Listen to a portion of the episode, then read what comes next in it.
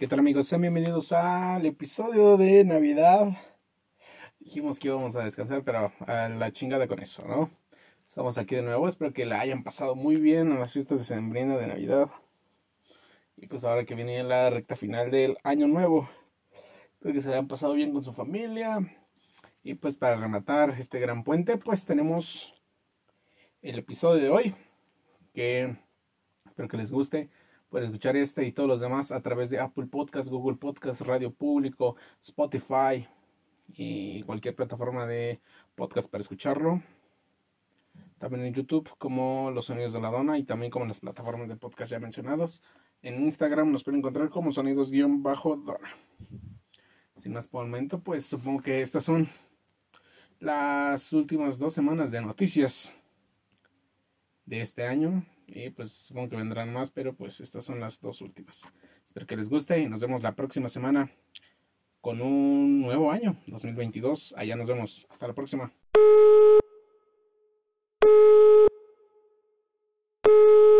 Este, bueno. Señora, le vengo ofreciendo la venta sillas de piel de burro para que usted pueda sentarse y acostarse en ellas escuchando el podcast de Los sonidos de la dona.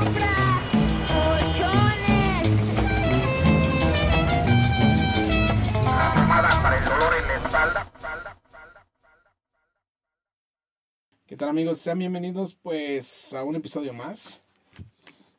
Este, pues empecemos. Una valiente luchadora, la activista feminista y luchadora social Gloria Trevi acaba de denunciar, de anunciar perdón, que denunciará a quienes sigan vinculando con tráfico de menores. Así es, la artista internacional, cansada de que la sigan recordando por hechos del pasado, confirmó que su equipo legal ya representa denuncias penales y civiles contra quienes la vinculan con delitos que no cometió. Gloria Trevi estuvo Gloria Trevi estuvo presa en el año 2000 durante cuatro años cuando fue detenida y encarcelada por los delitos de rapto, corrupción, abuso, violación de menores junto al productor Sergio Andrade. Gloria Trevi en ese entonces fue absuelta, es decir, no le encontraron culpable de los delitos por falta de pruebas y salió de prisión. Cabe mencionar que se que, se, que en septiembre de este año la Unidad de Investigación Financiera denunció ante la Fiscalía General de la República a Gloria Trevi y a su esposo Armando Gómez Martínez por la, por la probable evasión fiscal de 400 millones de pesos. Es que aquí el problema, ¿saben cuál es? Es que a Gloria Trevi casi no le gusta llevarse con hombres, ¿saben? Ella es más de tratar con mujeres. Por eso eso de él. Del que ella no es culpable, ¿no? En palabras de ella. Pero tú qué piensas? ¿Crees que sea culpable o no? Dímelo en los comentarios. Y entre otras cosas, una terrible noticia de la semana pasada. Se, lamentamos informarles que Carlos María, el cantante de Tu Divo, no sé cómo se pronuncia, dueño de una de las voces más de nuestros tiempos, ha dejado este mundo a la edad de 53 años, a pesar de estar completamente vacunado. Fue ingresado por coronavirus en el hospital de Manchester Royal, en el Reino Unido. Lamentablemente, la semana pasada perdió la vida. Estuvo en coma y entubado en la unidad de cuidados intensivos desde el pasado 7 de septiembre. Descanse en paz. Y entre otras cosas igual no tan buenas, descanse en paz. También se informa que Hernán López, quien le diera vida a innumerables personajes de la infancia de varias generaciones, ha dejado este mundo a la edad de 60 años. Gracias por tantas sonrisas, tantos momentos de la infancia. Tu legado será eterno. Será recordado por series y películas en las cuales fuiste una pieza fundamental. Hasta siempre. Buenas o malas noticias. Todo parece indicar que a partir del 2026 habrá un mundial cada dos años. Así es, esta nueva modalidad se confirmará a partir de 48 selecciones y 16 grupos de 3. Y así cada federación vota a favor, va a recibir 16 millones de dólares al, el año que viene. La FIFA estaría ingre, ingresando 4.400 millones más que en la actualidad. Ante esto, el presidente de la FIFA ha dicho lo siguiente. Nuestros estudios han demostrado que un mundial cada dos años es más que viable. Hay votos en contra, pero también muchos a favor. Esto parece indicar que habrá una realidad, que sería realidad de esto. Pero tú qué piensas? ¿Te gustaría un mundial cada dos años? O no me acuerdo cada cuánto se hace un mundial, pero ¿te gustaría eso?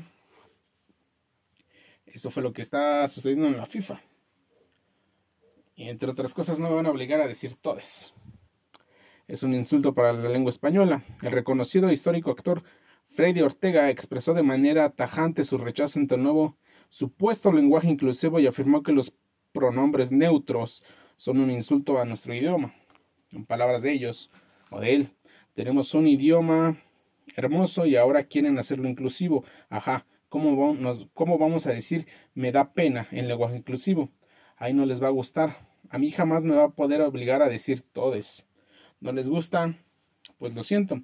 Al final yo me defiendo la igualdad entre razas, credos, colores de piel, países, pero el decir ahora vamos a destruir el idioma para tener a este grupito contento, pues no, mejor vamos a hacerlo en todos los sentidos, abundó el comediante. Pero tú qué piensas de la leyenda de la comedia? ¿Crees que tiene razón que en lo que dijo o fue muy ofensivo? Cuéntame en los comentarios lo que todos habíamos pedido. Han desarrollado, un, chip que será implantado en la piel y llevará los datos del pasaporte sanitario y el estado actual de las vacunas, de tus vacunas, perdón. Así es, la empresa Spickner, Center, presentó este nuevo chip que busca ser el nuevo medio para almacenar los datos sobre la vacunación de la población. Algunos medios lo consideran como nuevo mecanismo de pasaporte digital. Con este chip te convertirías en alguien totalmente accesible para todo aquel que necesite leerte, explica Exlovax. Por ejemplo, si vas al cine o a un centro comercial, la gente podrá comprobar tu estado de vacunación, aunque no tengas tu teléfono. En caso de que tu teléfono se quede sin batería, el chip siempre será accesible para ti. Así que, por supuesto, es como, así es como usamos esta tecnología hoy. El próximo año la usaremos para otra cosa. ¿Te parece una excelente noticia? Cuéntame en los comentarios. Eh, de última hora en la semana o días, a lo que le estamos contando hoy. La conductora Silvia Pinal, a los 90 años de edad, ha sido hospitalizado por COVID-19. Familiares confirmados, confirmado, confirmado, perdón, que contaba con el esquema completo de vacunación y que también tenía una dosis de refuerzo. Ayer Silvia Pinal presentó una arritmia, por lo que fue trasladada al hospital, fue estabilizada y le hicieron una prueba, resultó positiva. Los familiares reportan que ella prácticamente nunca salía de su casa y ni tenía contacto con terceras personas. Esperamos que la conductora salga bien, o eso es lo que desea Adela Micha.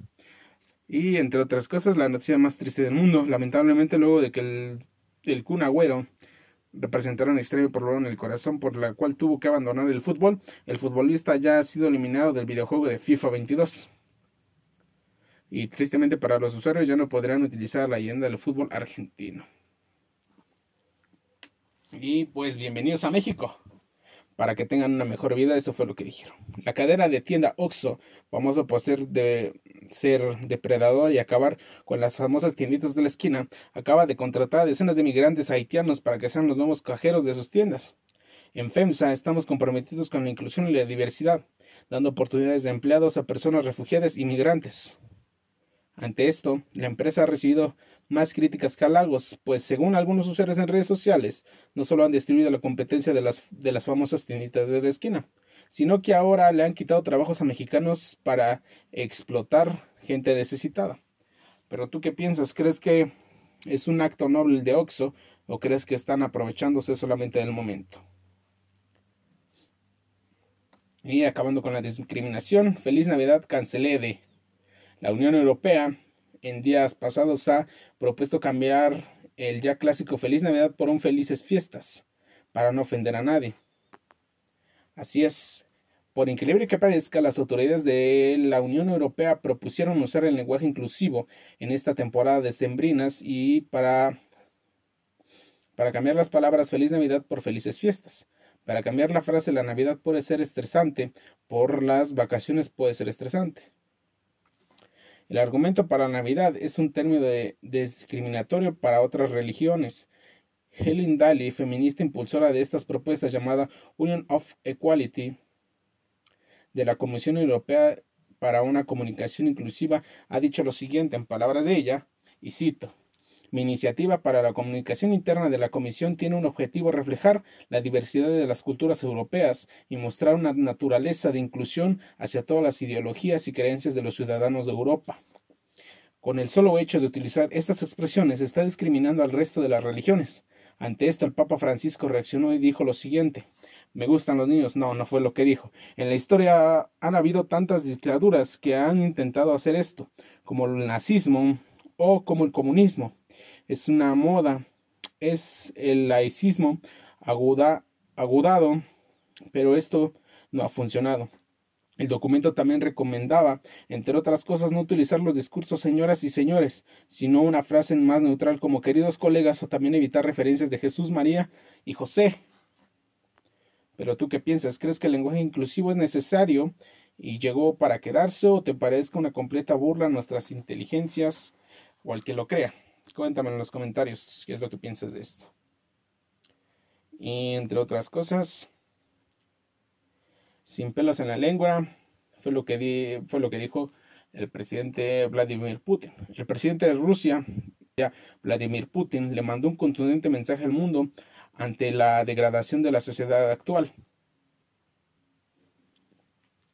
Y fue el siguiente, y cito.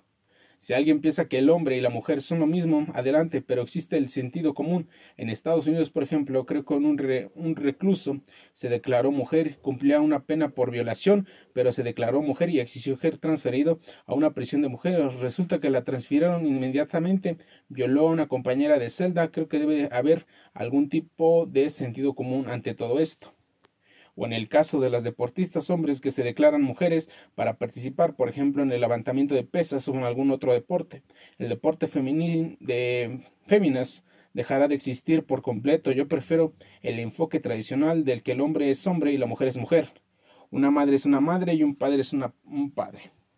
Pero tú qué piensas? ¿Crees que tiene razón uno de los mejores pues no sé si presidentes o dejémoslo en presidentes de Rusia Cuéntame en los comentarios. Y otras cosas. Querer es poder. Este, la mujer que les voy a contar a continuación se llama Lidia Herrera, a sus 33, 83 años de edad, perdón, culminó, culminando sus estudios de inglés en el Instituto Marquesa. Comenzó a aprender inglés en la institución desde que inició el confinamiento y actualmente su meta es certificarse en el idioma. Comentó que tomó la decisión de estudiar inglés porque se encerró y tenía que alejarse un poco del y, temía del alejarse un poco del aprendizaje. Sin duda, doña Lidia nos deja una gran enseñanza, un gran ejemplo para la humanidad. Nos demuestra que la edad solo es un número. Y entre otras cosas se burla del metaverso. Nadie quiere una maldita pantalla en la cara todo el día. Elon Musk arremetió fuertemente contra el metaverso de Mark Zuckerberg el considerado como hombre más rico del mundo aseguró que no cree que la gente abandone el mundo físico para reemplazarlo por una pantalla y un mundo virtual. No ve a nadie atándose a una maldita pantalla en la cara todo el día. Fueron partes de las declaraciones del Dubai Boss Ben. El ser cuestionado sobre el ecosistema virtual. No se necesitaría, no necesariamente me creo esto del metaverso, aunque la gente me habla mucho de él, de ello, perdón, no creo que funcione. Sabes, cuando crecí era como no te sientes demasiado cerca de la televisión, te arruinará la vista. Y ahora la televisión está literalmente enfrente de tu cara. ¿Qué es bueno para qué? ¿Qué se supone que es bueno para ti? Comentó Elon Musk y bromeó sobre lo absurdo de tener una pantalla cerca de la cara durante largos tiempos de, y periodos de tiempo cerca de tu cara. Pero tú qué piensas? ¿Crees que el metaverso es el futuro de nuestra realidad? Cuéntame en los comentarios. Y pues con esto supongo que llegamos al final. Y pues saben que pueden escuchar esto en Apple Podcast, Google Podcast, Radio Público, este, Spotify, cualquier plataforma de podcast. En YouTube igual nos encuentran como Los Sonidos de la Dona, como en las redes ya mencionadas, y en Instagram como Sonidos-Dona. Sin más por el momento, nos vemos. Nos vemos el próximo año. Hasta luego.